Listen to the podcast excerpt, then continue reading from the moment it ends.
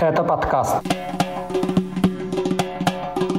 Задержание родственников Ахмеда Закаева в Чечне. Итоги выборов на Кавказе. Реакция Кадырова на слова президента США о ЛГБТ-сообществе в республике. И приговор дагестанскому вору в законе. Об этом в новом выпуске подкаста «Кавказ Реалии». Главные новости Северного Кавказа на этой неделе вам снова расскажу я, Катя Филиппович. Привет!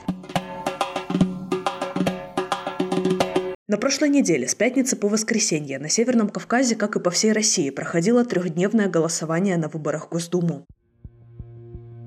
Единороссы на Северном Кавказе победили и по одномандатным округам, и по федеральным спискам. Наибольшая явка и самый высокий уровень поддержки Единой России, как обычно, были в Чечне, а наименьшие на Ставрополье. Из Чечни, Кабардино-Балкарии и Карачаева-Черкесии жалобы на нарушения, как это обычно бывает в этих регионах, не поступали. Но из Ростовской области, Дагестана, Калмыкии, Ставропольского и Краснодарского краев активно приходили сообщения о нарушениях. В них говорилось об избиении наблюдателей, драках, закрытых шваброй камерах видеонаблюдения и выволакивании с участков наблюдателей и членов комиссий. В Ставропольском крае после видео, на котором уборщица закрывает шваброй обзор камеры на избирательном участке в Пятигорске, был уволен руководитель местного территориального избиркома. Им был Александр Бородаев, который работает заместителем главы городской администрации.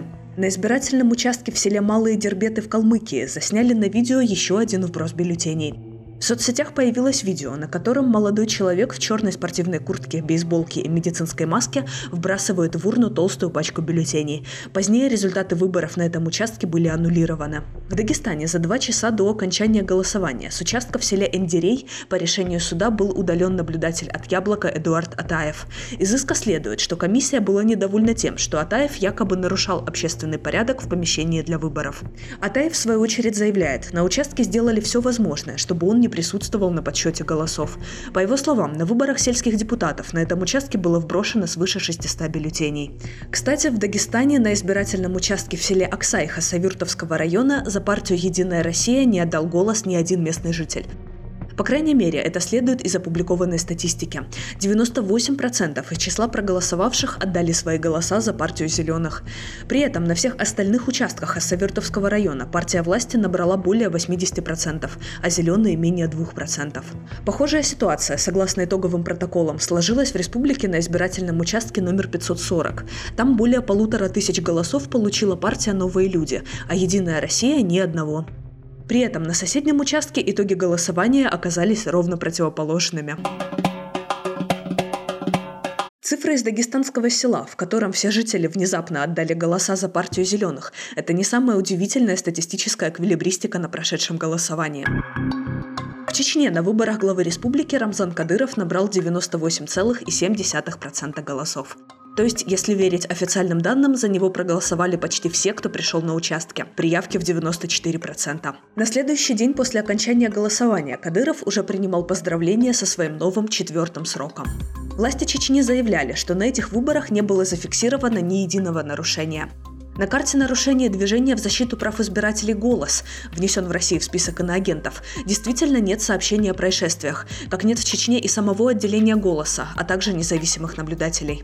О голосовании в Чечне нашему подкасту рассказал политолог Руслан Кутаев. Вот предыдущие выборы, вот были карусели, выводили бюджетников, они ходили отсюда вот туда, то есть вот эту видимость они создавали. Но это было, ну скажем, где-то ну, лет 8-10 назад. А потом им это не надо было делать, они просто никому даже не говорили, приходи, не приходи, выборы есть, они рисуют любую цифру, какую они хотят, никто это не оспаривает, ну вот таким образом. Но вот эти выборы, последние выборы 2021 года, они особенные и в России, и в Чеченской Республике. В эти выборы, понимаешь, вот я как человек, занимающий, профессионально занимающийся проблемами власти и государства, я по отношению власти к этим выборам я вижу, насколько трусливая власть ослабла, насколько она уже точно осознает эту власть, что у нее нет поддержки у населения.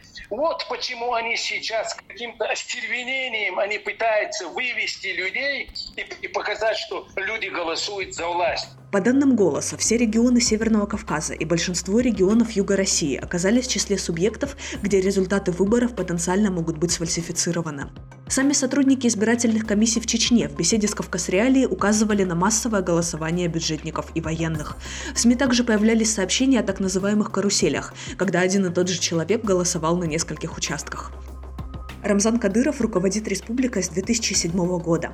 За это время правозащитники из России, США и Евросоюза неоднократно отмечали катастрофическое положение дел с правами человека в регионе. Появлялись сообщения о внесудебных казнях на территории Чечни и преследованиях представителей ЛГБТ-сообщества. Кадыров внесен в санкционный список США на основании глобального акта Магнитского. Американские власти считают его ответственным за убийство, пытки и другие масштабные нарушения прав человека. Нарушение прав человека в Чечне на этой неделе упомянул президент США Джо Байден во время выступления в ООН. Во время выступления Байден заявил, что США не стремятся к новой холодной войне и готовы сотрудничать со всеми странами во многих жизненно значимых областях, несмотря на разногласия в других вопросах. Президент США подчеркнул необходимость соблюдения прав женщин и меньшинств во всех странах. Он упомянул девочек в Афганистане и представителей ЛГБТ-сообщества в Чечне. На эти слова эмоционально отреагировал переизбранный глава Чечни Кадыров. Региональный руководитель опубликовал пост в своем телеграм-канале, в котором пригласил президента США в Чечню. Кадыров призвал Байдена посетить республику, чтобы тот убедился, что там нет петухов. Это прямая цитата из поста Кадырова. О пытках, которым в Чечне подвергают людей, заподозренных в гомосексуальности, стало известно еще в 2017 году. Тогда о тюрьме для геев рассказал уроженец Омской области Максим Лапунов, который некоторое время жил в Грозном. В 2019 году о пытках и издевательствах из-за подозрения в гомосексуальности рассказал бывший житель Грозного Амин Джабраилов. Он стал первым этническим чеченцем, который публично сделал это под своим именем. Всего с 2017 года, когда об истязаниях геев кадыровцами стало известно широкой общественности, к правозащитникам обратились более 200 человек, все они из Чечни. Большинству пострадавших пришлось бежать от пыток и угроз за границу.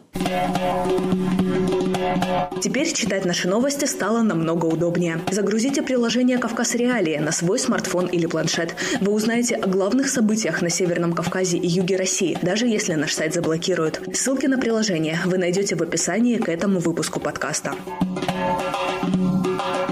Срочная новость из Чечни. Накануне днем неизвестные вооруженные люди задержали родственников чеченского политика Ахмеда Закаева, проживающего в эмиграции в Лондоне.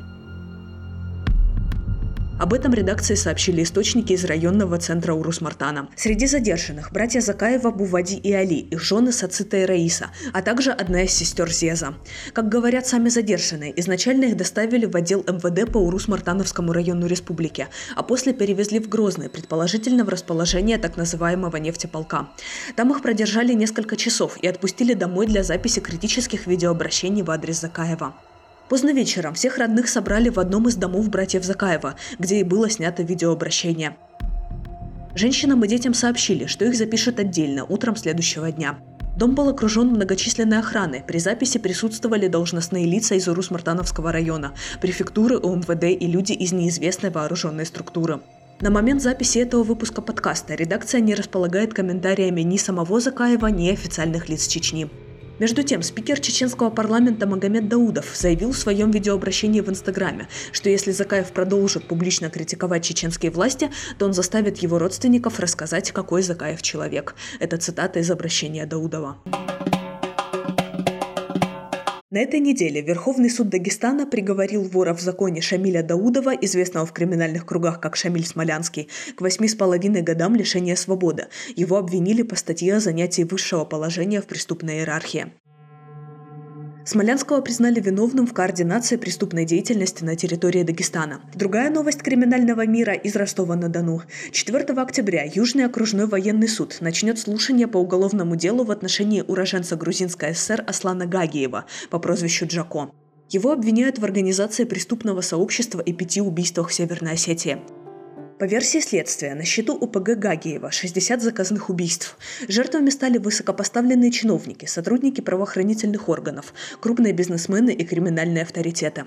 Среди наиболее резонансных преступлений – убийство мэра Владикавказа и вице-премьера Северной Осетии. Студия подкастов «Радио Свобода». 23 августа дагестанский боец UFC Хабиб Нурмагомедов выступал в Москве на пресс-конференции, которая была посвящена турниру памяти его покойного отца Абдулманапа. На пресс-конференции Нурмагомедов сообщил, что, по его мнению, рингерлс в UFC не несут никакой пользы для спорта и назвал их самыми ненужными людьми в ММА. К этим словам спустя месяц почему-то вернулся четырехкратный чемпион мира по смешанным боевым искусствам Федор Емельяненко. Он сообщил, что ему участие Рингерлс на соревнованиях никак не мешает. Это были главные новости Северного Кавказа за неделю. Подписывайтесь на нас на всех подкастных платформах и скачивайте, пожалуйста, приложение «Кавказ Реалии» в App Store или Google Play. С вами была я, Катя Филиппович. Пока. Салам